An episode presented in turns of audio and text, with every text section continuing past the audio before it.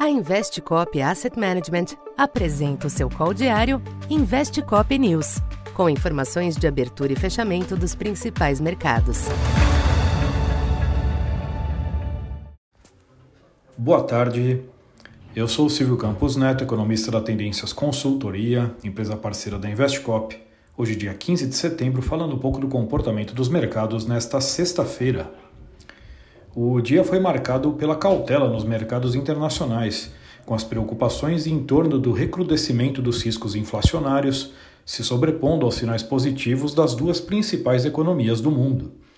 O crescimento acima do previsto da produção industrial norte-americana somou-se aos dados mais fortes da atividade da China, mas a melhora dos dados tem sido acompanhada pela retomada de preços de commodities, em especial o petróleo o Brent encerrou a semana pouco abaixo de 94 dólares, movimento que já começa a ser captado nos índices de inflação.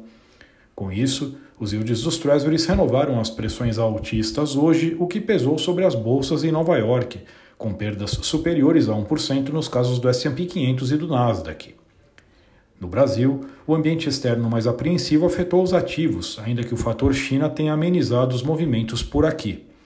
O Ibovespa acompanhou em menor grau as perdas das bolsas norte-americanas, com recuo de 0,5% aos 118.700 pontos. Já a taxa de câmbio rondou a estabilidade ao longo de toda a sessão, com fechamento em 4,87, acumulando uma importante valorização nesta semana próxima a 2,5%. Na curva de juros, enquanto os DEIs curtos oscilaram de lado, as taxas médias e longas subiram com a força dos yields externos. Por aqui, a pesquisa mensal de comércio apontou um bom crescimento do índice do varejo restrito em julho, renovando sinais de fôlego do consumo das famílias. Para esta segunda, os mercados internacionais devem digerir melhor estes sinais na margem, em especial a volta das preocupações com a inflação na semana que será marcada pela reunião do Fed. Apesar da provável pausa no aperto monetário, estes movimentos incentivam a autoridade monetária a manter no jogo a possibilidade de voltar a subir os juros em novembro, além de reforçar o discurso de manutenção das taxas elevadas por um longo período. Nesse sentido, os investidores devem adotar uma postura de espera cautelosa para a reunião da quarta.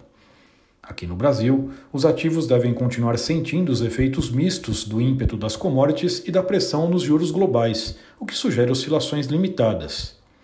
Por aqui, a pesquisa Focus deve apontar certa estabilidade das principais projeções econômicas. Então por hoje é isso. Muito obrigado e bom final de semana. Essa foi mais uma edição Investe Cop News.